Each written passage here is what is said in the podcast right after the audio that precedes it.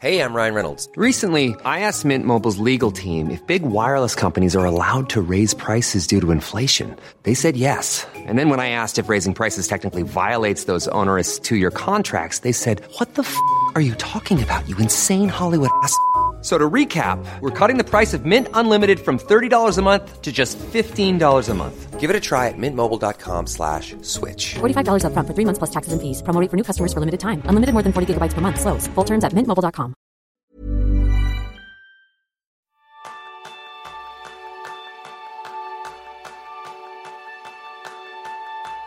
Como dice la canción, felicidad, qué bonito nombre tienes. En boca de todos, pero casi nadie sabe exactamente qué eres. En el programa de esta semana descubrirás dónde se encuentra la felicidad y cómo poner en marcha las condiciones para una vida más feliz con Margarita Álvarez Pérez de Zabalza. Margarita ha sido nombrada por Forbes como una de las 50 mujeres más poderosas de España. Además ha sido elegida como una de las 100 mujeres más influyentes de España y una de las 10 directivas más influyentes de los últimos tres años.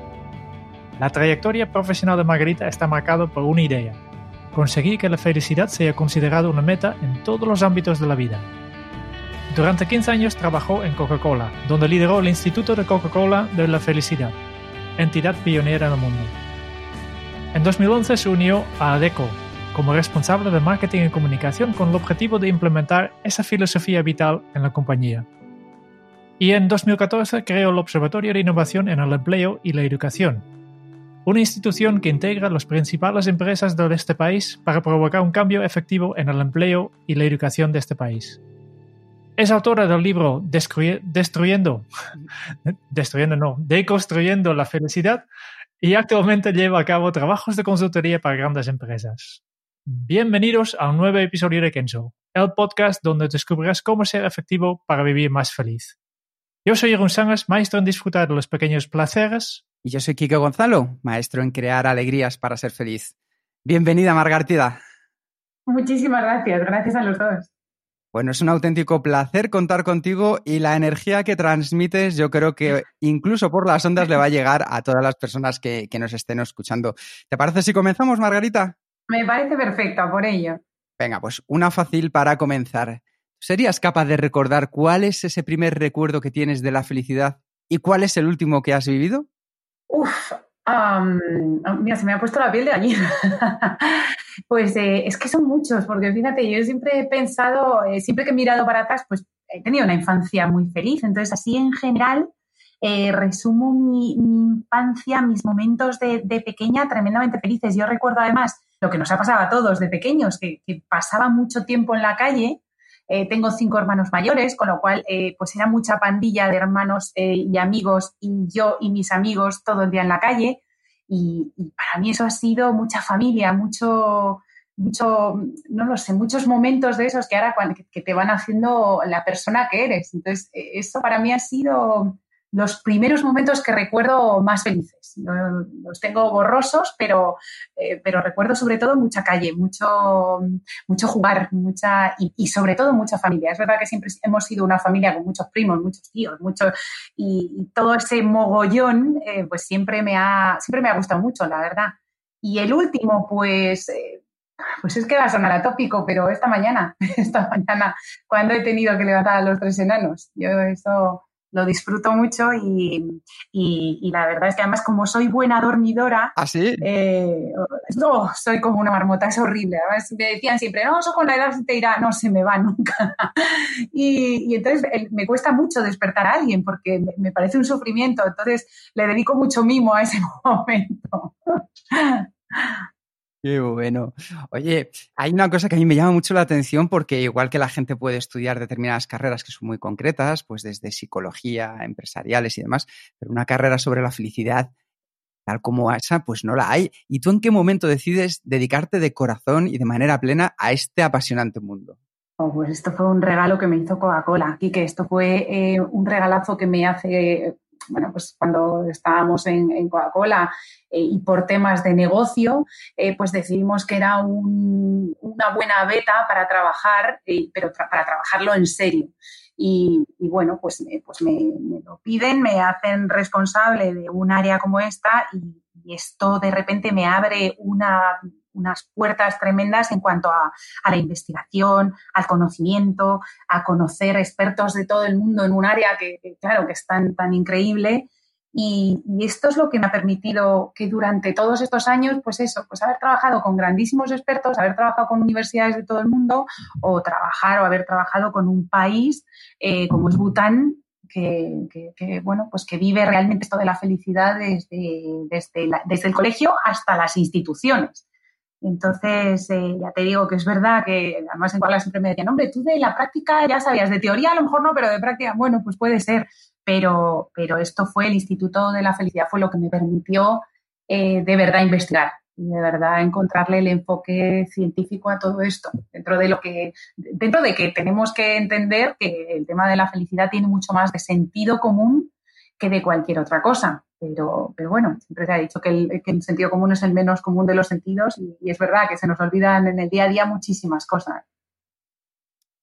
Muy bien, y una de las preguntas que yo creo que nos estamos haciendo todos, porque estamos enmarcando un poco esta entrevista, esta conversación en un contexto. Para ti, Margarita, y para todos los que nos escuchan, porque esta respuesta va a ser clave para ver si siguen escuchando o no, ser feliz, ¿nace o se hace? Es, eh, mira, aquí hay una, hay una tesis de, Sonia es, eh, que es una profesora de, la Universidad de California, y que a día de hoy es bastante aceptada, eh, que dice que nuestra felicidad depende en un 50% de nuestra genética, que viene predeterminada por los genes, en un 10% por las circunstancias, en un 40% por las circunstancias. Yo creo que aquí, mm, pues no, sé si estoy muy de acuerdo o no con los porcentajes, eso, pues, bueno, pues podemos estar más de acuerdo en que tengan más peso o menos peso los genes, pero es verdad que las personas, oye, pues el optimismo es una cualidad eh, con la que se nace. Eh, pero se puede trabajar y se puede mejorar. Y, es verdad que nuestro cerebro que nos maneja, nos manipula y trabaja y, juega con nosotros, es verdad que podemos aprender a que juegue a nuestro favor. El conocimiento de cómo funciona nos ayuda mucho a la hora de, precisamente eso, de conseguir que deje de, jugar en tu contra, eh, que es precisamente lo que le ocurre muchas veces a las personas que tienden más hacia el pesimismo, que tienden más hacia los eventos negativos y a recordarlos más. Entonces, eh, es verdad que con parte se nace, pero también es verdad que hay una buena parte que se hace. En el día a día se nos olvida a todos que tenemos miles de motivos por los que pensar que este día es espectacular. Y lo que pasa es que, bueno, somos capaces de pensar que un atasco nos arruina el día, eh, o que una discusión hace que pensemos que, claro, que todo está en contra nuestra, que fíjate que siempre me sale todo mal. Mm, eso tendríamos que trabajarlo. Y incluso personas como nosotros que ya tenemos una edad, eh, ¿todavía estamos a tiempo de cambiar para encontrar la felicidad?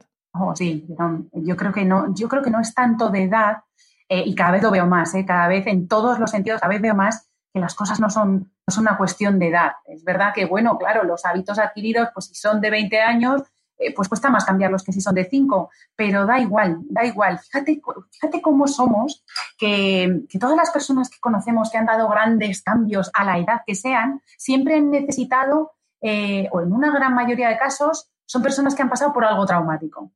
Y, y cambian, y da igual a qué edad sea, y consiguen cambiar. Entonces, claro que podemos cambiar, podemos cambiar a cualquier edad. Lo que pasa es que siempre estamos esperando, o parece que estamos esperando a que haya algo en nuestra vida para despertar y dar cuenta, cuando debería ser una cosa más eh, racional, si quieres, algo que digamos, yo no necesito pasar por un episodio eh, traumático para darme cuenta de la cosas que tengo. Y eso, verdad, que vemos casos en los que ves a gente eh, despertar y, entender nuevos sentimientos y nuevos pensamientos porque han pasado por circunstancias muy duras y lo vemos a los 60 igual que lo vemos a los 14.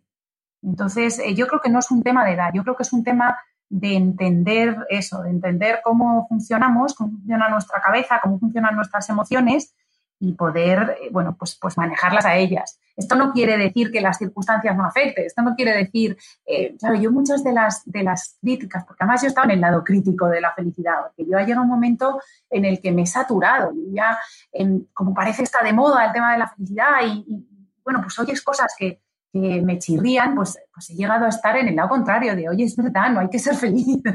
pero me ha durado poco, la verdad es que me ha durado poco. Pero, pero es verdad que, es por esta sensación de que eh, parece que tenemos nosotros la responsabilidad, nosotros tenemos la responsabilidad de no de lo que nos pasa, no es cierto, tenemos la responsabilidad de cómo nos tomamos lo que nos pasa. Y hay gente eh, a la que por circunstancias de la vida nos pasan más eventos negativos y hay gente a la que nos pasan menos eventos negativos. Pero el secreto no está en que te pasen más o menos. Insisto, eso no depende de ti. No podemos culpar a las personas porque les, por lo que les pasa en la vida ni responsabilizarlas. Pero sí que podemos gestionar las cosas que nos pasan de una manera o de otra. Y eso se ve muy claro, pues, por ejemplo, con enfermedades o situaciones complicadas que vive el ser humano por las que pasamos todos. Pues ves gente eh, que las afronta de una manera y gente que las afronta de otra. Entonces, eh, yo creo que ahí es donde, donde, hay que, donde hay que tener el mayor conocimiento, que eso ayuda mucho. Vale. Em, vamos poco a poco y desconstruyendo el concepto de la felicidad, ¿no? En tu libro dices que la pregunta que más veces te han hecho en los últimos años es ¿qué es la felicidad? Y confiesas que no tienes respuesta. sí, la verdad. Así que vamos a darle una vuelta a la tuerca y que quiere preguntarte qué no es la felicidad. Pues mira, me encanta la pregunta. Te digo por qué. Porque últimamente hemos confundido muchísimo la felicidad con alegría. Y son dos cosas que están relacionadas, pero no son lo mismo. Entonces, gran parte del problema que hemos tenido en cuanto a la banalización del concepto de los últimos años es que hemos confundido una cosa con la otra. Entonces, parece que el ser feliz es que tienes que estar siempre bien, eh, tienes que estar siempre contento. Eh, si tienes problemas, no pasa nada, no puedes estar triste. no, no, la, felicidad es un concepto, es, es, es algo que está, eh, que es perfectamente compatible con que estés triste, con que tengas malos momentos, con que lo pases mal, con que mm, pases momentos de duelo porque ha desaparecido alguien de tu entorno, por muchísimas cosas. Entonces, yo creo que lo que no es, es eso, es, em, es, es alegría. La alegría tiene mucho que ver, mucho que ver, pero no es felicidad. La felicidad, insisto, yo puedo estar triste hoy y aún así reconocerte que soy una persona razonablemente feliz.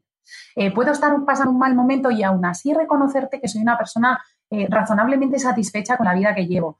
Eh, son cosas diferentes. Entonces, yo creo que aquí hay una de las primeras confusiones que, hemos, que hemos desarrollado en estos últimos años. Y luego hay otra, hay otra cosa que no es la felicidad, eh, que también cuando la gente te dice, no, es que claro, es que ¿cómo va a existir la felicidad? Es porque la confundimos y pensamos que la felicidad es como un estado de nirvana en el que de repente entras y ya está, o sea, eres eh, casado, soltero o feliz. es como un estado en el que ya está, ya te has definido como feliz y ya siempre. No, eh, la felicidad es, es un estado razonable de satisfacción y de plenitud eh, pero que no es, no es constante. Tú puedes ver, yo, muchas veces he sentido la presión de alguien que te veía llorando y te decía, hombre, tú, precisamente tú. Y yo digo, sí, sí, es que es muy importante, es importante llorar, es importante eh, la ira, es importante eh, todas las emociones. Cuando, cuando las emociones las llamamos negativas y positivas, el error que cometemos es que parece que las negativas son malas. Las negativas en realidad no es que sean malas, es que responden a eventos que clasificamos como negativos pero no quiere decir que sean malas. Quieren decir, eh, pues eso, que son emociones que responden a eventos no agradables, pero son igual de necesarias. Igual de necesario es, por ejemplo, eh, yo muchas veces eh, con Eduard Fuset, en fin, hemos tenido la suerte de trabajar mucho tiempo juntos, pues Eduard siempre definía la felicidad como la ausencia de miedos. Y es verdad que, yo siempre se lo he discutido, primero porque nos encantaba discutir y segundo porque, porque para mí el miedo es otra emoción mm, tremendamente necesaria. Lo que pasa es que es verdad, y, en esto le doy toda la razón, porque eh, en el sentido de que él lo decía, es el miedo nos paraliza. O sea, lo que no podemos hacer es que el miedo, que es una emoción necesaria, eh, haga que tú no, que no realices ciertas cosas, que, dejes por hacer en tu vida cosas eh, que de otra manera harías. Entonces, en eso sí que estoy de acuerdo, porque el miedo muchas veces, aparte de que responde a cosas que luego nunca suceden, eh, aparte de que normalmente le tenemos miedo a cosas que, luego son irreales y que son, es nuestro cerebro quien nos lo, quien nos lo inculca, eh, pues eh, claro, es que si encima te, evita que hagas y realices cosas en la vida, que bueno, pues que la vida va de esto, la vida va de vivir, de experimentar, de hacer cosas, de crear, de no sé. Entonces, ahí sí que le doy la razón. Hay pocas palabras tan controvertidas como la felicidad y como tú has indicado, cada persona tiene una definición de la misma. Ya has compartido el de, de Punset. Todas esas definiciones que tú conoces, ¿tú crees que comparten algo en común? Pues mira, yo creo que sobre todo las que más me interesan sí que tienen algo en común, porque siempre tienen dos elementos tienen un elemento que es eh, hedonista, tienen un elemento que es eh, de disfrutar, tienen un elemento que tiene que ver con que cada día sepamos apreciar todo lo que nos ocurre, todo lo que somos, todo lo que tenemos, eh, todo lo que hemos construido, todo lo que tenemos, todo lo que vivimos, todo lo que nos rodea. Y eso nos pasa desapercibido todos los días y es muy importante que no lo olvidemos porque, porque insisto, nos pasa que, hasta que no nos falta algo no lo apreciamos, no, somos conscientes y eso hace que perdamos eh, pues una gran parte del disfrute de todo lo que tenemos y, más siendo un país latino, siendo un país en el que las relaciones sociales, los amigos, la familia, eh, pues es, es, parte de nuestra esencia, es parte de lo que vivimos cada día. Entonces, eh, yo creo que esa parte hedonista es absolutamente fundamental. Pero esta parte hedonista es muy importante combinarla con una parte de sentido, de que, de que pensemos que nuestra vida tiene un sentido, que tiene un propósito, que hacemos las cosas por algo, que, cosas que nos trascienden. Es verdad que hay gente pues, que tiene la religión, eh, pero hay otra gente que tiene el pensar que dejas huella, el pensar que, a mí me gusta pensar que, pues que cada persona que se me acerca cuando se va, pues se va un poquito mejor, ¿sabes? Y eso es dejar huella, eso es dejar huella en las personas o, también el dejar un poquito de huella en nuestro micromundo.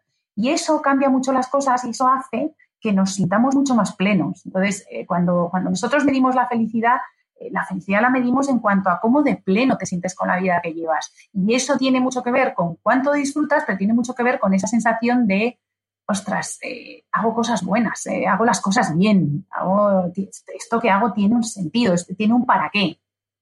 Vale, vamos a, desglosar un poco más estos conceptos que nos acabas de, explicar, ¿no? Eh, como tú dices, en, tu libro también hablas en, especial de tres ingredientes para desarrollar nuestra propia receta de la felicidad, ¿no?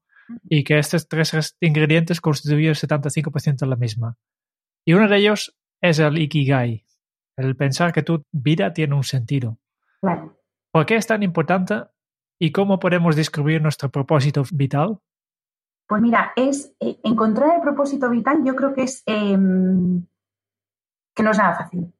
La verdad, em, no es nada fácil porque, porque muchos lo buscan, hay mucha gente que lo busca en, bueno, pues a mí lo, lo que se me da bien es esto. El propósito vital es eso que te hace levantarte por las, por las mañanas y decir, ostras, eh, qué chulo esto que voy a hacer hoy, ¿sabes? Eh, me gusta lo que estoy haciendo, me gusta a lo que estoy dedicando cada día de, no te diría de mi vida, porque la vida es muy larga, pero sí eh, actualmente. ¿Sabes? Y eso tiene muchísimo, muchísimo que ver, por ejemplo, y tiene un efecto enorme en a lo que nos dedicamos. ¿Por qué? Pues porque cuando a vosotros, cuando, cuando hacéis esto, cuando hacéis esta cosa de los podcasts estoy segura, vamos, no es que esté segura, es que se os nota, eh, que disfrutáis de ello, ¿sabes? Que, es una cosa que, el, ostras, el hablar con alguien, el, sacar de esa persona eh, todo lo que lleva dentro y entenderlo y compartirlo, eh, pero creo que además le buscáis un propósito. Creo que además cuando empezasteis con esto no fue solo de, ¿o oh, qué te parece que si pasamos un ratito, sabes, todas las semanas con alguien y nos divertimos, sino que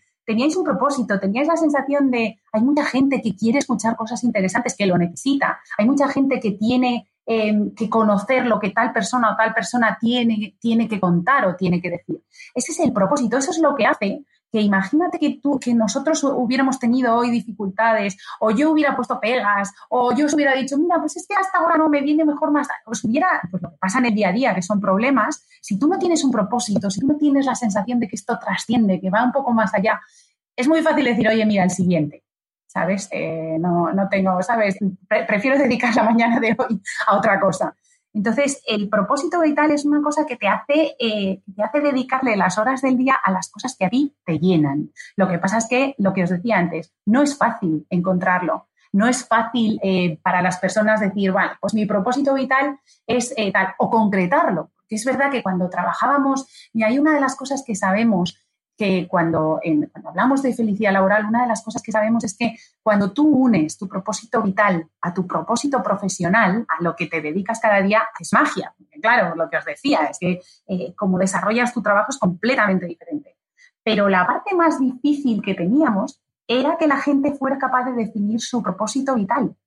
Porque normalmente lo confundimos con aquello que nos dedicamos o, o lo que os decía antes, aquello que nos gusta. Y es una mezcla de muchas cosas. El propósito vital es una, es una mezcla de cosas entre, obviamente, aquello que se te da bien, porque normalmente, eh, bueno, pues es a lo que le has dedicado tiempo, etcétera, pero sobre todo es, es aquello que te llena, aquello que te hace irte a la cama y decir, hoy mi día ha merecido la pena.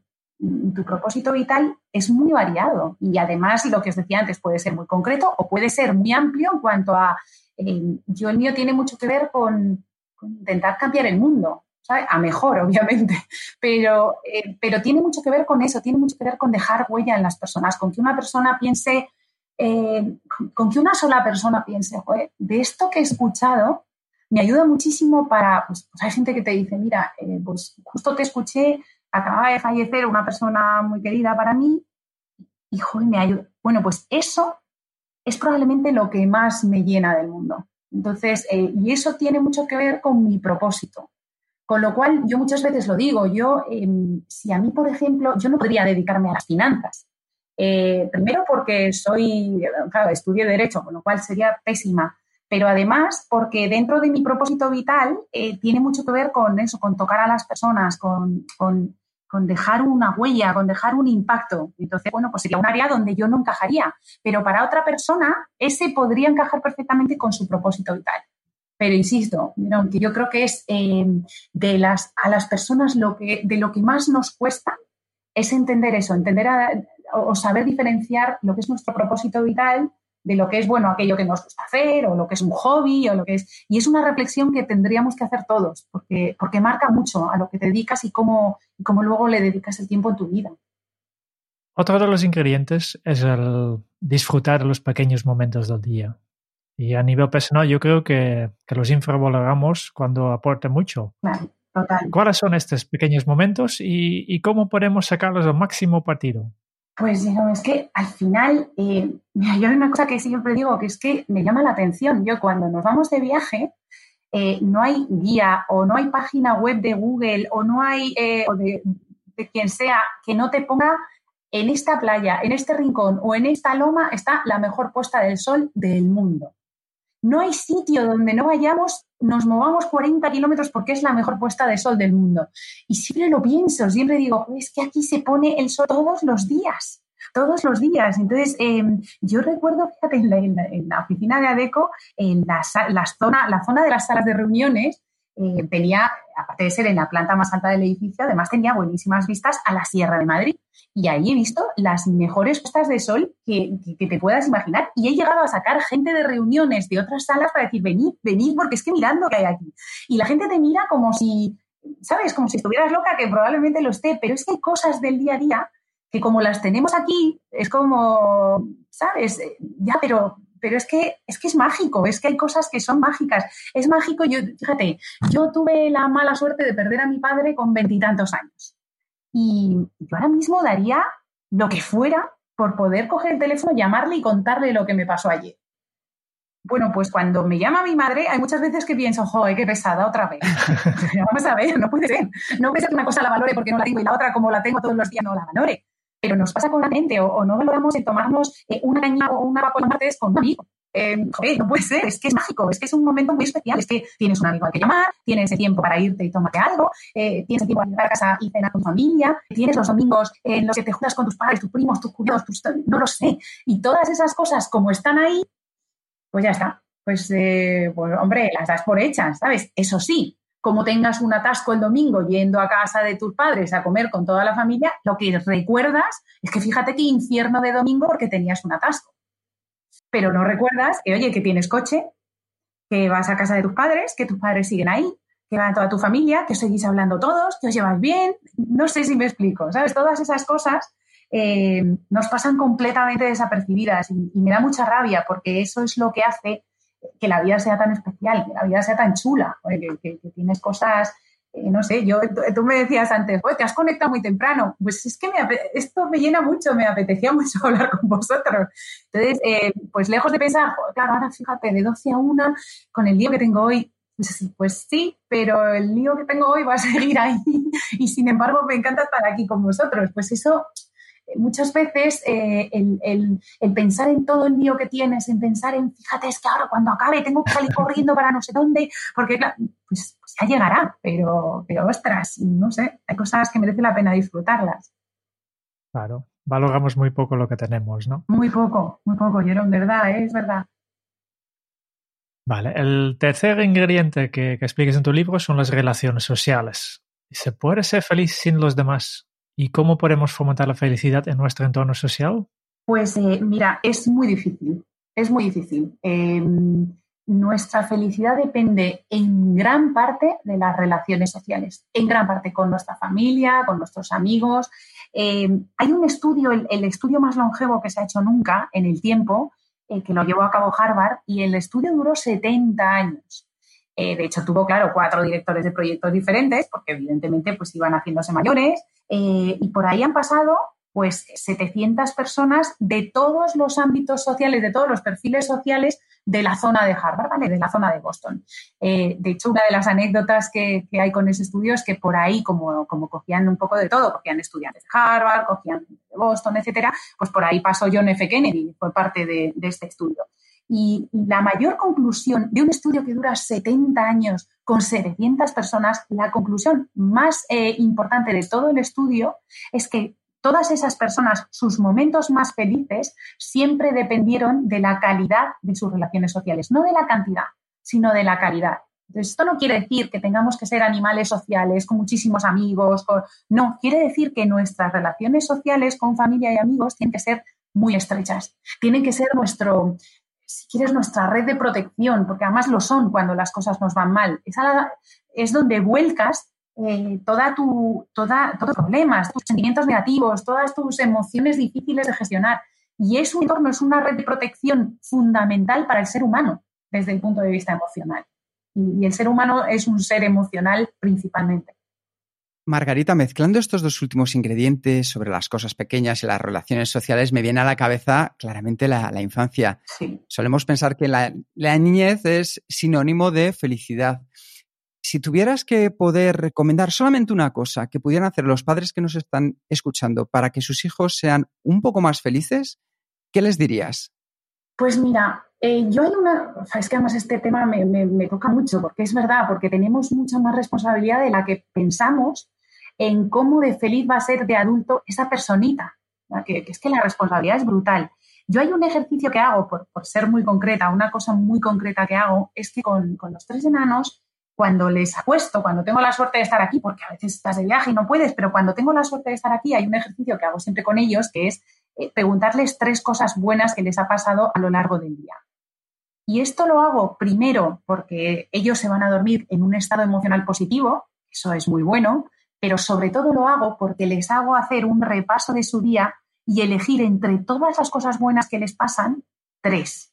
Entonces, les obligas a que su cerebro ya se vaya acostumbrando a recuperar esos eventos positivos que tenemos cada día y que los damos por hechos, por hecho, yo no quiero que lo den por hecho, no puedes darlo por hecho. Tú no puedes dar por hecho el que eh, vas al cole, el que tienes un montón de amigos, el que llegas a casa y tu padre te abraza, eh, tu madre te da un beso. Eh, no puedes dar por hecho esas cosas. Tienes que, de hecho, ellos mismos a lo largo de todo este tiempo, ellos mismos hay cosas que repiten ya. Y repiten, por ejemplo, pues cosas como eh, de lo mejor que me ha pasado en el día, pues que estás aquí.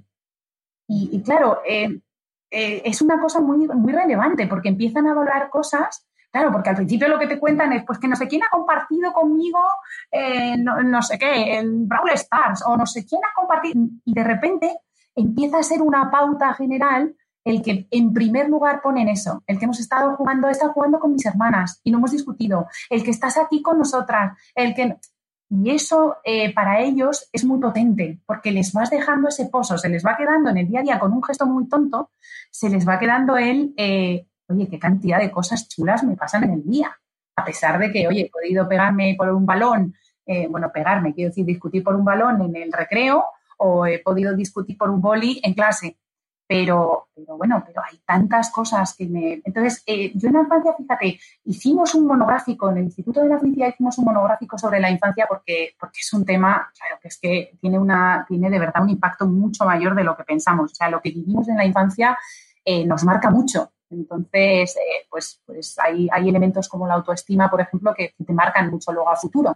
Pero hicimos, cuando hicimos este monográfico, otro de los aspectos que me llamó mucho la atención, sobre todo porque creo que a ellos no se lo estamos contando, aunque obviamente lo perciben, lo entienden, pero creo que habría que, formarles en ello, es el impacto tan brutal que tiene también en nuestra, en nuestra sí, te diría, en nuestro bienestar futuro como adultos, eh, es el papel del profesor. A todos hay profesores que nos han marcado para bien o profesores que nos han marcado para mal. Y el profesor tiene que ser consciente de eso, tiene que ser consciente de que una palabra en una persona eh, en la que tienes una relación de influencia tan brutal, una palabra, un gesto, un comportamiento, tiene un efecto enorme en esa personita. Entonces, eh, yo creo que, a todos nos ha pasado que cuando tú tenías un profesor que te miraba a los ojos, que, le notabas que confiaba en ti, que le notabas que creía en ti, que le notabas, esa asignatura te encantaba. Si es que a todos nos ha pasado, a todos nos ha pasado que cuando tenías un profesor que, por lo que fuera confiaba en ti y, era una persona que emocionalmente generaba un vínculo, esa por algún motivo era tu asignatura favorita. A mí me pasó con química, química, que, ¿por qué me gustó a mí la química? Pues porque teníamos un profesor que es que te la contaba y te emocionaba, te la contaba y te y cada vez que acertabas en algo era casi como una lotería. Y entonces, claro, querías acertar siempre, querías... Entonces, eh, yo creo que el papel del profesor en la infancia eh, es fundamental y, es verdad que muchos de ellos son conscientes, pero es verdad que como sociedad no les estamos cuidando eh, con respecto al valor que tienen y al impacto que tienen. Es que de verdad que eh, yo lo que viven mis niños en el cole les marca mucho. Y, tengo que estar profundamente agradecida a gente que de repente cuando viene les brillan los ojos de, oh mamá, mira lo que me ha contado la profesora de no sé qué, o el profesor de no sé cuántos, mira, me ha contado que... Y les brillan los ojos y les emociona y les genera, les, les, les abren la curiosidad y, y la inquietud por aprender y por saber y por, entonces, eh, eso yo creo que, aún eh, los padres que lo tenemos claro y que más o menos sabemos, oye, pues, que, lo que tú hagas les va a marcar, pero los profesores mucho. Y yo creo que como sociedad no lo estamos poniendo tan en valor como deberíamos. Pues yo creo que con esta reflexión interesantísima que has hecho nos has dado una oportunidad de probar algo nuevo que creo que podemos impactar en ellos. O que muchísimas gracias por esto, Margarita. No, a vosotros. Una de las cosas que ya nos has explicado y a mí me encantó al leerlo en tu libro es que nos demuestras que la felicidad depende en una gran medida de, nosotros mismos. Te quería preguntar qué importancia tiene nuestra actitud a la hora de ser felices. Oh, pues tiene muchísima. Tiene... Yo ya sé que es un tópico, el tema de la actitud eh, se ha convertido casi en un tópico. Pero, pero es que la cuestión es que es, que es verdad, es que, y, lo vivimos constantemente. Fíjate que cuando, mira, analizábamos otro de los monográficos que llevamos a cabo, tenía que ver con la felicidad y la salud. Entonces lo que hacíamos era ver cómo afectaba la felicidad de las personas enfermedades de todo tipo. Analizábamos la diabetes, analizábamos las enfermedades eh, cardiovasculares, las enfermedades cardiorrespiratorias, eh, todo, lo, analizábamos todo, hasta el acné, o sea, analizábamos todo tipo de, circunstancias eh, relativas a la salud de la persona. Y, excepto en casos de, casos graves, de enfermedades graves, en los que obviamente pues, la circunstancia es distinta, pero aún así también afecta. Aún así también lo que, lo que voy a decir tiene que ver, pero, pero ya es otra cosa. Pero en el caso de las enfermedades eh, más habituales, la actitud es fundamental. No quiero decir con esto que la actitud o la felicidad cure, ni muchísimo menos. Lo que pasa es que te encontrabas personas que, dependiendo de la actitud y de su forma de ver y de entender su enfermedad, eh, pues encontrabas con gente, analizábamos la felicidad, cómo eran de felices, hacíamos grupos de trabajo y te encontrabas con personas que te decían, pues mira, pues yo fenomenal, pues yo eh, soy tremendamente feliz tal, y en, eh, y, en los últimos 10 minutos de entrevista te decían, bueno, es verdad que, claro, con, con, el reuma que tengo y los dolores, pues hombre, es verdad que me frena un poco. Y sin embargo, te encontrabas con gente con la que te decía, minuto uno, ¿cómo voy a ser feliz con el reuma que tengo? Entonces, eh, es cierto que, lo afrentes de una manera o de otra ni te cura ni hace que te duela menos. Pero es verdad que cada uno de nosotros tenemos distintas formas de afrontar las circunstancias que nos ocurren. Y eso eh, sí que depende de nosotros. Pero insisto, no quiero decir ni que las circunstancias sean responsabilidad nuestra, que no lo son, ni que la felicidad cure, pero sí que es verdad que ves cómo las personas llevan las cosas de una forma o de otra. Yo últimamente he trabajado con, em, la, Asociación de Esclerosis Múltiple, eh, que es una enfermedad eh, terrible y es una enfermedad muy difícil, y creo que pocas veces eh, he aprendido tanto de actitud vital, de forma de entender la vida, de, de, sentido del humor, de, o sea, creo que nunca había aprendido tanto de cómo gestionar las cosas, de cómo gestionar las situaciones. Y, creo que todos somos conscientes de que es una enfermedad, eh, bueno, eh, terrible y que además eh, tendrían todo el derecho del mundo a decir, oye, mira, sabes, esto, esto, esto me supera. Pero, es que son un, ejemplo de verdad del que yo últimamente he aprendido, he aprendido muchísimo. Se me pone la piel de gallina porque porque, por eso, porque, porque eso es actitud. Entonces, es verdad, insisto, que es un tópico lo de la actitud, pero es que, eh, es, que es cierto, es que tienes a personas que, se enfrentan a las situaciones eh, de una manera, no lo sé, es que mm, cambia todo, lo cambia todo, obviamente. Justo en el capítulo 58 del podcast hicimos una entrevista con Carlos Matallanas, que es enfermo de ELA, y él directamente escribió la, entrevista, nos contestó a todo. Y es verdad que nos ha llenado emocionalmente por esa capacidad, esa actitud para enfrentarse a esta enfermedad tan cruel. Y nosotros por lo menos aprendimos mucho, así que recomendamos que deis un vistazo también a todas las personas que están dentro de la fundación de, de la ELA, de la esclerosis múltiple en España, de los proyectos MINEI, para que veáis, como decía muy bien Margarita, la actitud y cómo lo llevan adelante, que es impresionante, ¿verdad, Margarita? Sí, sí, yo de verdad, em, vamos, además, Carlos es, un ejemplo brutal. Que yo, em, de verdad, o sea, son personas, por eso os decía antes que muchas veces em, casi como que esperamos a, que, a, que tenga, a tener eventos traumáticos en nuestra vida para entender cuando, cuando muchos de nosotros cada día nos levantamos y no tenemos ninguno de esos problemas.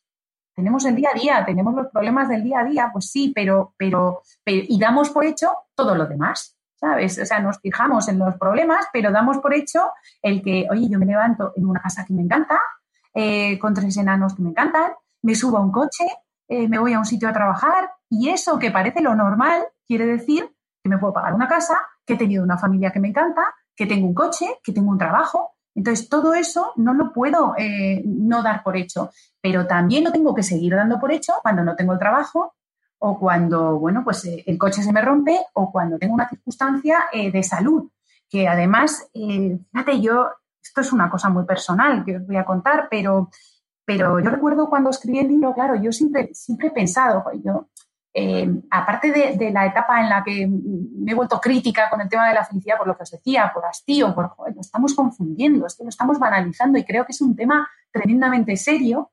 Eh, pues además, eh, bueno, pues, pues yo pensaba, joder, es que encima yo soy una afortunada, yo soy, y, fíjate, una persona que me quiere mucho me decía, vale, fenomenal, tienes, tienes razón, eres una persona muy afortunada, oye, perdiste un padre muy joven, has tenido un accidente de coche en el que te dieron por muerta, has tenido un tumor en la cabeza, eh, has tenido una segunda niña que enfermó y estuvo muy, muy, muy grave. De repente dices, pues es verdad, si eventos negativos eh, los tenemos todos y pasamos todas por circunstancias difíciles. Lo que pasa es que tiene mucho que ver, pues eso, con cómo, con cómo te las tomas. Y además, es que la ventaja aquí es que el cómo te las tomas hace a ti. O sea, el, el beneficiado eres tú. El que yo borre algunos elementos de mi biografía no le beneficia a nadie más que a mí. El que yo piense que soy una afortunada, que lo soy, y no nadie me va a quitar esta idea de la cabeza, soy una afortunada absoluta, em, me beneficia a mí, eh, soy la primera beneficiada y desde luego a, mis enanos que, aprenden a vivir, eh, pues eso, aprenden a vivir en el sentimiento de, eh, ¿sabes? Que es que ya solo el haber, el haber nacido en el lado bueno del mundo, ya eso es un porcentaje muy pequeño de la población. Pero si empezamos a tirar además de todo lo demás, ya no te cuento al final todos tenemos también, como bien decías tú, esos momentos en los que la felicidad no llama a tu puerta, pero esa actitud nos puede llevar a darle un poquito un giro a ese, a ese día, ¿verdad? Hombre, absolutamente. Además, mira, que yo recuerdo hace, hace tiempo, eh, cuando estaba en Coca-Cola, hubo un compañero eh, que me decía, pues hablando de las la gente quiere estar con gente positiva, quiere estar con gente, quiere estar con gente que tenga luz. tú lo que quieres es gente que te anime, tú lo que quieres es gente que, cuando le veas por la mañana no te diga esto de, joder, pues vaya día llevo, pues es que no te vas a imaginar. Me lo puedes decir una vez de cada cinco, pero si siempre me lo dices, eh, pues es que me restas energía, es que lo, que lo que los seres humanos nos gusta es la energía, compartirla y hacer posible que sea positiva. Es que eso es maravilloso. La verdad es que es algo que, tú lo, consigues transmitir simplemente lo, con tu voz, con tu forma de ser, en tus charlas, en el libro. es, algo que llevas y que ahora mismo yo creo que todos estamos notando. Muchas gracias. Es que, ¿sabes qué pasa? Que, eso, que yo creo, mira, hay un, hay un cuento súper bonito peruano que, que, leí hace tiempo que hablaba de eso, de que todos somos como fueguitos y que tú tienes que elegir qué tipo de fuego eres. Puede ser una chispa, eh, puede ser una hoguera, puede ser, no lo sé, tú tienes que elegir, pero todos somos todos somos fueguitos. Entonces, al final, eh, lo que tú quieras ser, lo que tú quieras transmitir cada mañana es muy importante. Hace poco me preguntaban, me hacían una entrevista, pues me parece que para el mundo, no me acuerdo, y, me, una, la última pregunta era, si pudieras eh, escribir una valla publicitaria, ¿qué pondrías en ella? Y lo primero que se me ocurrió fue, yo lo que pondría es, piensa lo que le quieres transmitir o contagiar a la próxima persona que encuentres. Porque esto que no lo pensamos nunca, eh, pues si es que nos pasa a todos, es que tú llegas a un supermercado, le sonríes a la cajera o al cajero que lleva allí ocho horas desesperado y te lo devuelve porque nadie le sonríe. O al guardia de seguridad le das los buenos días todas las mañanas y, hasta se sorprenden porque, porque lo primero que te dicen es, si es que por aquí pasa la gente y casi ni nos ve. Pues es que es una personita, ¿sabes? Es una persona que está ahí haciendo su trabajo, pero que le gusta, igual que a ti, que te sonrían y te digan buenos días, ¿qué tal todo? Y esto eh, se nos va, se nos va completamente. Que le sonrías cuando te subes a un autobús, que le sonríes. Y es verdad que hay veces que no te la devuelven y es verdad que hay gente hasta que te toma por, pues eso, subirte en un ascensor y dar buenos días. Se ha convertido casi en un, uy, esta se ha tomado algo. Pero me niego a renunciar a eso porque, porque creo que es, es parte importante de lo que transmites y de lo que contas. Hiring for your small business? If you're not looking for professionals on LinkedIn, you're looking in the wrong place. That's like looking for your car keys in a fish tank. LinkedIn helps you hire professionals you can't find anywhere else, even those who aren't actively searching for a new job but might be open to the perfect role. In a given month, over 70% of LinkedIn users don't even visit other leading job sites. So start looking in the right place. With LinkedIn, you can hire professionals like a professional. Post your free job on linkedin.com slash people today. A lot can happen in the next three years. Like a chatbot may be your new best friend but what won't change? Needing health insurance. United Healthcare Tri Term Medical Plans are available for these changing times. Underwritten by Golden Rule Insurance Company, they offer budget friendly, flexible coverage for people who are in between jobs or missed open enrollment. The plans last nearly three years in some states, with access to a nationwide network of doctors and hospitals. So, for whatever tomorrow brings, United Healthcare Tri Term Medical Plans may be for you. Learn more at uh1.com. Dentro de, centrarnos en, esto, lo que, depende de nosotros, yo creo que uno de los pasos que puede marcar la, diferencia es trabajar la automotivación en lugar de esperar la motivación. Mm. ¿Cómo podemos dar los primeros pasos para, automotivarnos? esto es, eh, es fundamental. Em, y fíjate, yo te diría en la vida en general, ¿eh? pero si vamos a algo muy concreto como es el entorno laboral, eh, nos hemos pasado mucho tiempo eh, pensando o esperando que fuera mi empresa la que me motive, ¿sabes? Cuéntame, ¿qué vas a hacer conmigo? ¿Qué me vas a dar? Eh, ¿Qué voy a ganar con esto? Y el problema es que la motivación extrínseca dura muy poco. El problema es que cuando, cuando tú esperas que tu motivación sea pues un mayor sueldo o un reconocimiento, eso dura poco. Es verdad que ¿no? Pues que también tienes que tenerlo. Pero lo que de verdad funciona es que tú te levantes cada mañana pensando, esto que estoy haciendo tiene un sentido. Esto que estoy haciendo lo estoy haciendo por, por, algo que, que, va más allá. Yo, yo cuando, cuando dejo Coca-Cola para ir a Deco, que todo el mundo me decía, pero ¿cómo puedes dejar Coca-Cola, por favor? Em, claro, porque eh, además es que estaba feliz. Lo que pasa es que el reto de trabajar en una empresa en 2011 con las tasas de desempleo que había, el reto de trabajar en algo que supusiera intentar aportar algo al desempleo de ese país, me pareció que era eh, lo que tenía que hacer en aquel momento. Me pareció que era eh, pues, pues mi propósito, me pareció que era lo que, lo que me llenaba en ese momento. ¿Eso qué ocurre? Que es un, es un motivador potentísimo. Claro que cada día te encuentras problemas, idiotas, eh, situaciones que dirías, ¿por qué estoy aquí? ¿Qué estoy haciendo? Pero como el motivador intrínseco es tan potente, como te levantas cada mañana pensando, pasa nada, estás aquí porque cada día intentas que más gente encuentre una oportunidad, eh, pues claro, eh, pues todo lo demás pasa a segundo plano.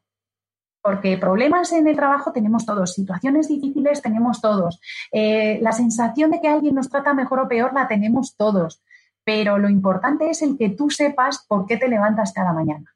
Eso es lo, lo más potente. Y muchas veces es porque lo que haces te llena, muchas veces es porque el entorno con el que trabajas te llena, muchas veces eh, resaltamos que lo que nos llena más es eh, mis compañeros, es que, joder, es que voy cada mañana y veo a esta gente y trabajo con ellos y comparto tiempo con ellos y eso también es otro motivador súper potente, pero, pero el motivador intrínseco es el que mueve el mundo, el otro es temporal, el otro es tremendamente temporal. Margarita, tú eres una aventurera incansable, quizás incluso, ¿no? Que, has hecho triatlón, puenting, te gustan las motos, los coches, el esquí, has hecho incluso un París-Dakar, que, no, no, hay mucha gente que pueda decir esto. Yo es la primera persona que conozco que lo ha hecho. la verdad es que y quería saber cómo influye el ejercicio, el deporte, la aventura, en tu caso, y las hormonas que se liberan durante estas actividades, como la adrenalina, oxitocina, testosterona o serotonina, ¿cómo influyen estos a la nuestra felicidad? Pues, pues muchísimo. mira, yo soy un desastre.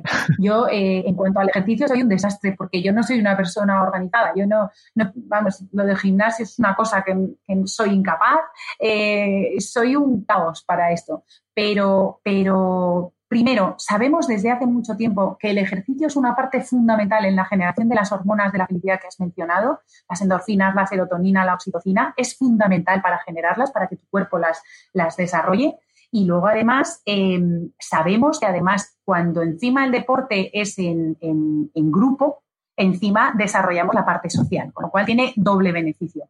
Pero el ejercicio es un área fundamental a la que le, le damos yo por lo menos, por lo que os digo que soy un desastre para esto, poca importancia. Es verdad que yo me apunto a todo, pero más por la desde el punto de vista de que quiero vivir cosas, quiero experimentar, quiero probar. Si tú me dices, mira, vamos a probar esto, yo me tiro de cabeza, ¿sabes? Y me dices, mira, es que has sacado, yo qué sé, unos, unas cosas voladoras que no sé qué, me apunto porque, porque disfruto mucho probando, disfruto mucho experimentando, soy muy disfrutona. Entonces, eh, pues todo lo que he hecho ha sido, eh, pues por eso, porque alguien me decía, oye, ¿nos hacemos un triatlón? Pues nos hacemos un triatlón, claro que sí. Nos tiramos de un avión, pues nos tiramos de un avión. Eh, mucho más que por la parte de ejercicio, pero el que yo sea un desastre no quiero decir que no sepa que ya sabemos desde hace tiempo que el ejercicio es realmente importante para la generación de esas hormonas. O las endorfinas que se generan haciendo ejercicio eh, son enormes, son muchísimas. Entonces, eh, tiene un efecto tremendamente directo en cómo nos sentimos. Aparte de que nos sirven para eh, reducir la ansiedad, para mejorar las depresiones. O sea, el ejercicio tiene un efecto brutal. Entonces, aquí em, no, es, no, puedo presumir de ejemplo, pero sí que sé que la teoría eh, nos dice desde hace mucho tiempo, vamos, ya lo decían los griegos, ¿eh? ya, ya Epicuro en su escuela de la felicidad, que la creó en su momento, ya hablaba del ejercicio y del enorme poder que tenía el ejercicio en nuestro bienestar. En este podcast tenemos como lema, sé efectivo para vivir más feliz. Y me quería directamente, como ya tenemos un experto en la felicidad aquí, de saber cómo ves tú la relación entre la efectividad de una persona y su felicidad. O en otras palabras, ¿la felicidad te hace más productivo eh, o es justo al revés? Claro, yo, yo fíjate, yo creo que es eh, tal cual lo has dicho en el último, en el último, en la última frase. Yo creo que no es que la efectividad te haga más feliz, es que ser feliz o, o que te guste, disfrutes y te sientas pleno con lo que haces, te hace ser más eficiente y más efectivo. Porque cuando tú disfrutas de algo, lo haces mejor, si es que no, no o sea, no, hay duda de eso. Em, cuando tú eh, te sientes pleno con una labor, con una tarea, con un hobby, eh, con un trabajo, con lo que sea, lo haces mucho mejor, mucho mejor. Entonces, eh, yo creo que es justo al revés. Yo creo que es que la felicidad te hace más efectivo, te hace mejor profesional. yo creo que esta frase de, yo estoy totalmente de acuerdo con esta frase de Em, el éxito no da la felicidad, es la felicidad la que da el éxito. Porque además es que para mí parte del éxito es ser feliz con lo que haces. Entonces es que además, em, claro, depende mucho de cómo cada uno de nosotros eh, diga o defina el éxito pero para mí una parte importante, independientemente de que le metamos las connotaciones de éxito social, es que la persona disfrute con lo que hace. Y cuando disfrutas con lo que haces, eres mucho mejor y lo haces mucho mejor y entonces consigues muchos mejores resultados. Entonces, cuando, cuando hablamos de la felicidad en las empresas, mm, claro, yo, yo defiendo la felicidad en las empresas porque es el objetivo prioritario del ser humano. Las empresas no son entes, son personas, personas que se juntan. Pero si el objetivo prioritario de todas esas personas que se juntan es ser feliz, eh, pues es un objetivo importante de esa empresa, de esa organización. Luego está la derivada de que además a esa organización le beneficia el que las personas que la conforman sean más felices, porque les hacen mejores profesionales. Pero, pero, y de hecho hay un montón de estudios que lo demuestran. Lo que pasa es que para mí, claro, yo voy al paso uno. El paso uno es que objetivamente y, genuinamente las personas deberíamos preocuparnos por la felicidad laboral porque es el objetivo de cada uno de, las, de los individuos que las conforman. Ahora, si además tenemos el beneficio eh, de los beneficios económicos, pues perfecto, porque además está demostrado. Margarita al final tiene una faceta desconocida, que es la de gran entrevistadora, y no de entrevistas de trabajo, que esas también, sino a, grandes personalidades, que de verdad os recomiendo que veáis sus entrevistas a Steve Wozniak, por ejemplo, cofundador de Apple junto a Steve Jobs, Simon Sinek, el escritor de Comienza con el porqué, Start with Why, Ariana Huffington, fundadora del Huffington Post, entre otros. Y te quería preguntar, ¿qué ha sido el, ¿cuál ha sido el mayor aprendizaje que te has llevado al sentarte enfrente uno a uno con estos referentes? Oh, qué, buena pregunta. ¿Sabes qué pasa? Que claro, todo el, mundo te deja, em, siempre te deja algo eh, descolocado. Esto siempre es bueno, siempre es bueno que alguien te descoloque y siempre alguno te toca por alguna cosa en especial. Entonces yo, pues claro, la ventaja de que además los perfiles de esta gente fueran tan variados, la ventaja es que, mm, claro, eh, hablas de felicidad con gente como un político, como Romano Prodi, eh, una persona como Chris Garner, que inspiró la película de En busca de la felicidad, o sea, que de esto saben, eh, una persona como Ingrid Betancourt, que ha estado tanto tiempo secuestrada por las FARC, o sea, eh, mm, entonces tienes una variedad tan grande de perfiles hablándote sobre algo como la felicidad que de todos ellos aprendes algo. Pues, por ejemplo, a mí me llamó mucho la atención el único, el único de todos los que entrevisté, que fueron como 13 personas eh, pues de estos perfiles, el, único que me, que, me habló de la felicidad en otra vida fue, por ejemplo, Romano Prodi. Él me decía, no, no, la felicidad en esta vida no existe. Pero claro, es verdad que él habla de la felicidad de la que hablábamos antes, Jerón, de ese estado de nirvana en el que entra. Claro, no, esa felicidad en este mundo, eh, pues es difícil, porque además eh, lo que siempre decimos, que es muy difícil sentir una felicidad plena cuando sabes que a tu alrededor hay sufrimiento, a tu alrededor hay problemas, a tu claro, obviamente. Entonces, eh, pero de eso me llamó la atención, que fue el único que me habló de la felicidad en otra vida. El resto siempre me hablaba de, de, de, los momentos de la vida, de lo que disfrutas o no disfrutas, y me hablaban de las personas. Y, por ejemplo, Ingrid Betancourt me hablaba mucho del propósito, me hablaba mucho de por qué he sufrido yo esto, para qué lo he sufrido. Entonces, cada uno de ellos te deja, ¿sabes? Te deja tocado por, por, un lado, te deja, pero la mayoría de ellos te hablan de relaciones, te hablan de personas, te hablan de impacto en otros, te hablan de lo que han hecho por otros y de lo que eso les ha generado ellos. O sea, la, la parte de la generosidad, del altruismo, a todos ellos, de una manera o de otra, les brotaba. Entonces, eso me, llama mucho la atención porque es verdad que son dos aspectos de la felicidad muy importantes. Eh, eso, la generosidad y el, y el, hacer algo por otros, el encontrar la felicidad en hacer felices a otros, y en casi todos ellos salía este, este aspecto. Lo has mencionado justo antes y tengo especial curiosidad por tu entrevista con Chris Gardner, que es la persona en la que se basa el personaje de Willie Smith en la película En busca de la felicidad. Y es que ambos compartís, para mí, una seña de identidad que os define, la sonrisa. No te vemos, pero percibimos que mientras hablabas con nosotros has estado sonriendo. ¿Qué importancia tiene este pequeño gesto en nuestras vidas?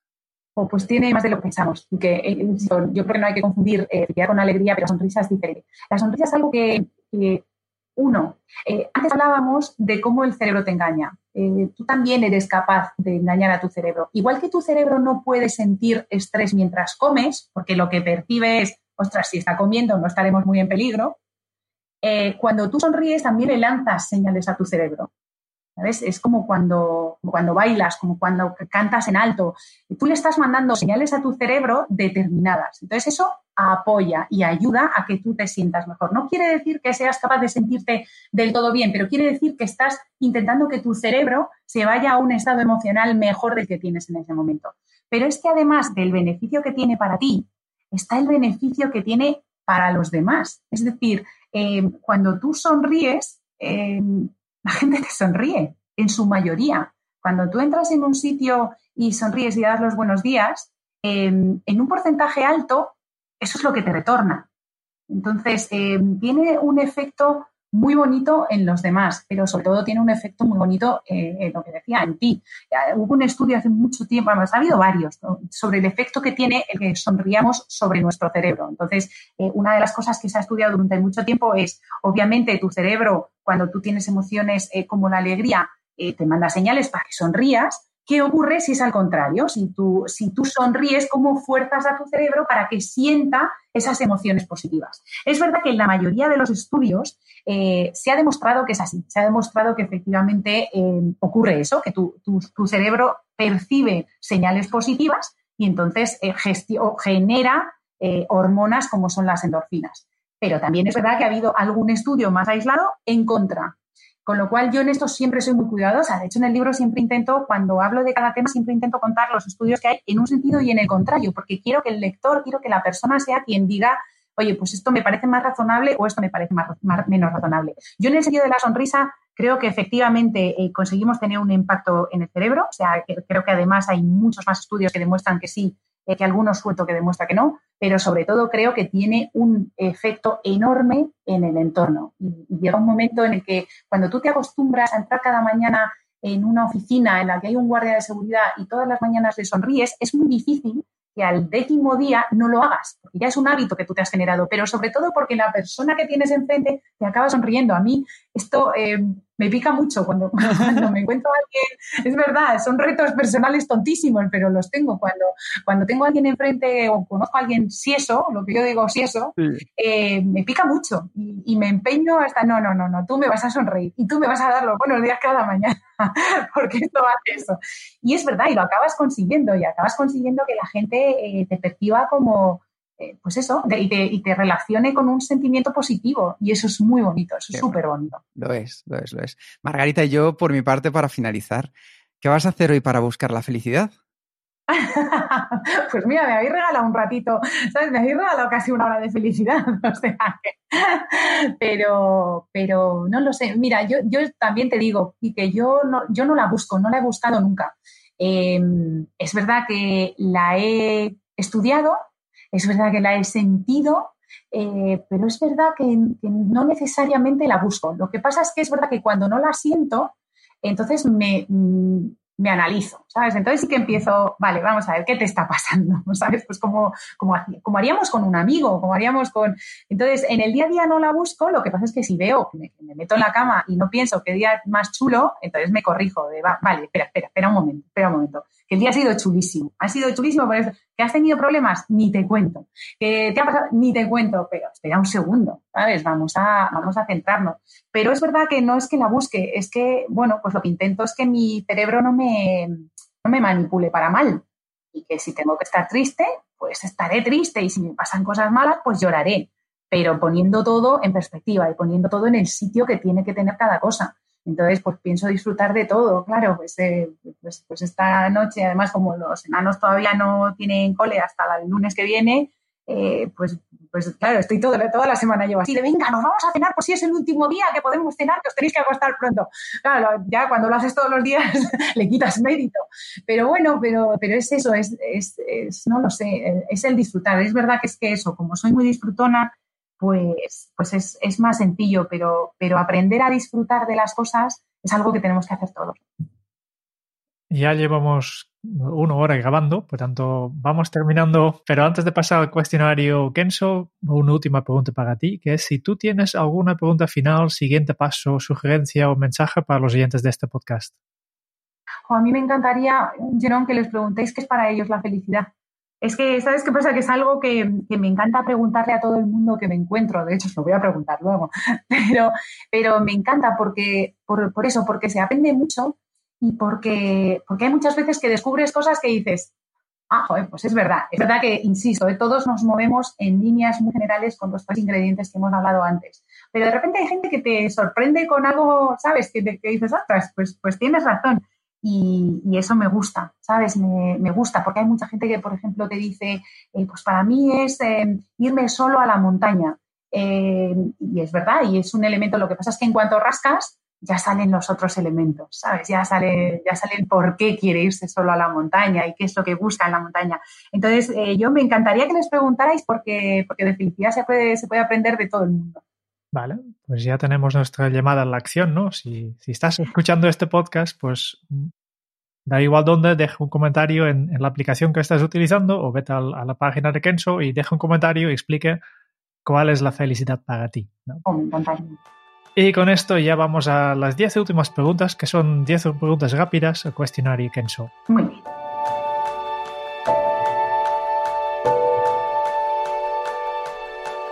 ¿Cuál es tu lema? Pues mira, mi lema últimamente, eh, porque va cambiando, yo soy, yo soy así, pero últimamente tiene mucho que ver, con, aparte del, piensa en lo que le contagias a la siguiente persona que te vas a encontrar, eh, tiene mucho que ver últimamente con eh, somos la media de las personas de las que nos rodeamos. Y, es verdad, si tú te rodeas de personas tóxicas, corres el riesgo de convertirte en una persona negativa. Si tú te rodeas de gente hiperactiva, vas a hacer muchas más cosas de las que haces ahora porque te empujan. Si tú te rodeas de gente muy reflexiva, te va a ayudar mucho a tú mismo a analizar. Entonces, eh, asegúrate de que te rodeas de las personas que te, ayudan a crecer. Eso es muy importante. ¿Cómo se titularía tu biografía? no, tengo, no, tengo, ni la más remota idea. Yo. Ostras, no lo sé, la verdad, buenísima pregunta. Eh, no lo sé, yo te diría, pues eso, algo así como destellos de una vida feliz, supongo, algo así. Pero no creo que dé para una biografía. Si alguien lo está pensando, no va a vender nada. Además de, de, tu propio libro, ¿cuál es el libro que más has regalado? Pues mira, te va a parecer increíble, pero es un libro que leí en el cole que recuerdo todos los que me leí en el, en el cole, los recuerdo horribles, porque, principalmente porque eran obligatorios, pero recuerdo que hubo uno que me marcó mucho, que fue Niebla, de Unamuno, porque era la primera vez que yo leía algo que me dejaba alucinada, que es que eh, el autor y el protagonista y el, protagonista de la novela empiezan a interactuar. Entonces eso me dejó, eh, porque era una manera de, entender la literatura de manera diferente, ¿sabes? Era, es una de esas cosas que, te, que me marcaron mucho en cuanto a las cosas las puedes ver y entender de manera muy diferente. Entonces, es un libro que me, marcó mucho. ¿A quién te gustaría o te hubiera gustado conocer? Oh, es que a muchísima gente, fíjate. Me hubiera encantado conocer a muchísima gente. Mira, em, yo creo que últimamente he pensado mucho en que me hubiera encantado conocer a Aristóteles, porque, porque me llama mucho la atención que hace tantos, tantos años eh, hubiera tantas cosas que estén hoy vigentes. O sea, que, creo que es una persona con la que si tuviéramos una conversación, le estuviéramos grabando un podcast ahora mismo, estaríamos asintiendo. O sea, ninguno de nosotros estaría pensando, madre mía, este hombre se le ha ido la cabeza. Hombre, en algunas cosas supongo que, alucinaríamos, pero, pero me encantaría por esa sensación de, ostras, ¿cómo se podía saber ya tanto hace tanto tiempo? ¿Cómo se, podía tener ya tan, tan, tanto conocimiento, tanto sentido común, eh, pues habiendo pasado dos mil años.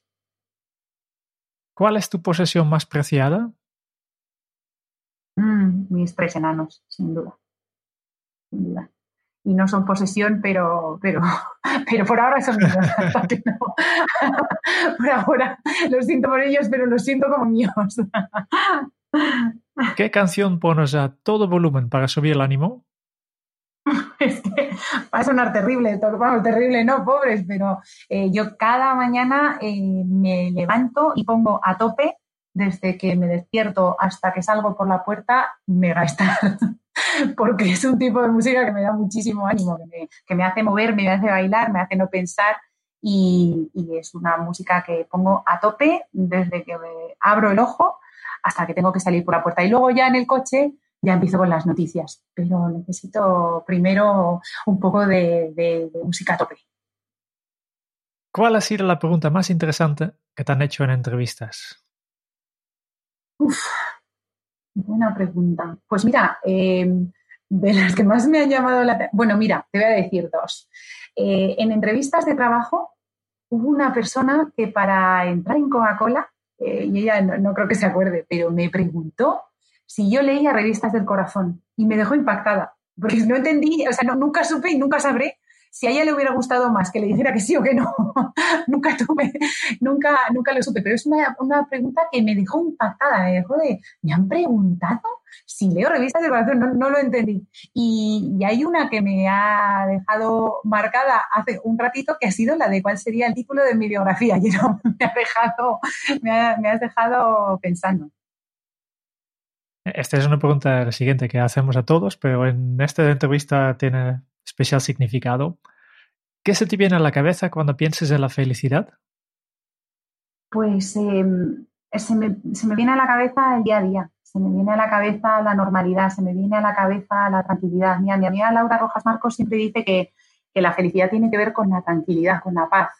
Y cuando pienso en felicidad, eh, me, viene, me viene eso, me viene el día a día, me viene la normalidad, me viene, eh, me, viene hoy, me viene, no, no, me vienen grandes cosas, me viene la, la, normalidad, la tranquilidad, la paz, el respirar, el, el, disfrutar. Eso es lo que me viene.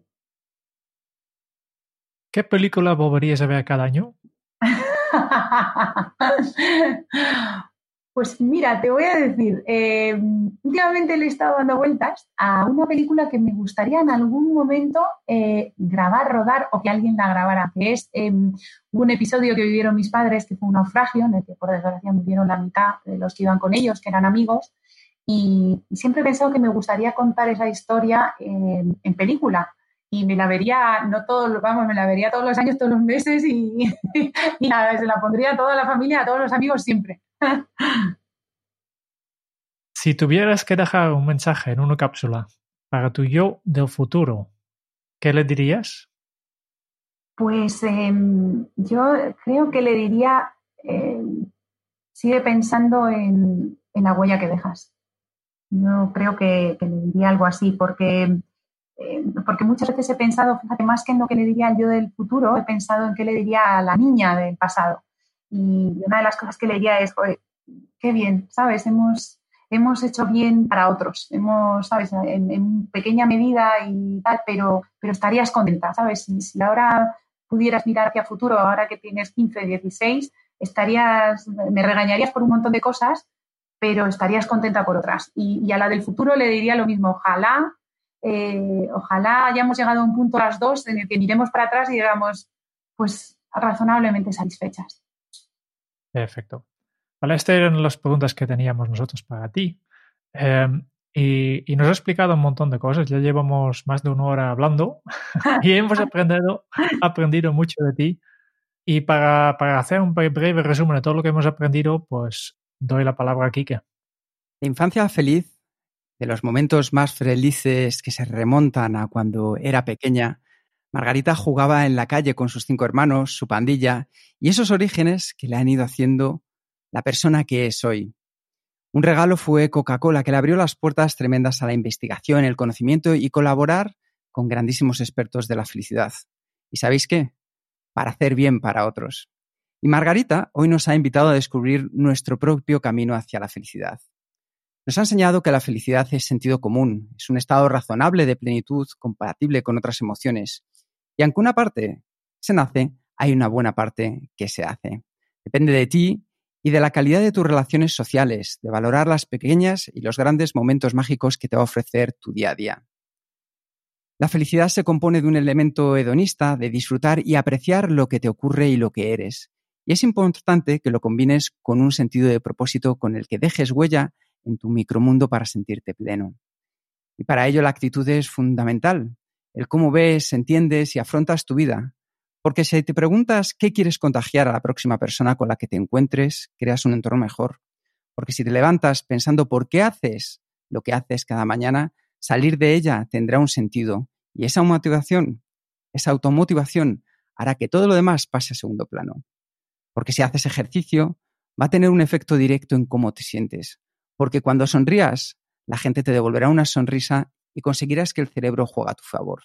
Porque todos somos fueguitos y tú tienes que elegir qué fuego eres. Y esta mañana, y mañana, y pasado mañana, cuando acuesta a sus tres enanos, Margarita les preguntará tres cosas buenas que les ha pasado a lo largo del día. Y cuando les levante, dando mucho mínimo, Margarita seguirá encontrando la felicidad. Muchísimas gracias por tu tiempo y por estas sonrisas, Margarita. Buah, Kike, me acabas de, uh, me acabas de emocionar. Muchísimas gracias a vosotros. Ha sido de verdad un auténtico placer y, y gracias por el resumen porque me has tocado. Muchas gracias por escuchar el podcast de Kenso. Si te ha gustado, te agradeceríamos que te suscribas al podcast, lo compartas en tus redes sociales o dejes tu reseña de 5 estrellas para ayudarnos a llegar a más oyentes. Y si quieres conocer más sobre Kenso y cómo podemos acompañarte a ti, a tu equipo o a tu organización en el camino hacia la efectividad personal, puedes visitar nuestra web kenso.es. Te esperamos la semana que viene en el próximo episodio del podcast de Kenso, donde Kike y Jerún buscarán más pistas sobre cómo ser efectivo para vivir más feliz. Y hasta entonces, ahora es un buen momento para poner en práctica un nuevo hábito Kenso. No dejes que los momentos mágicos pasen de largo. Hasta dentro de muy pronto. Chao.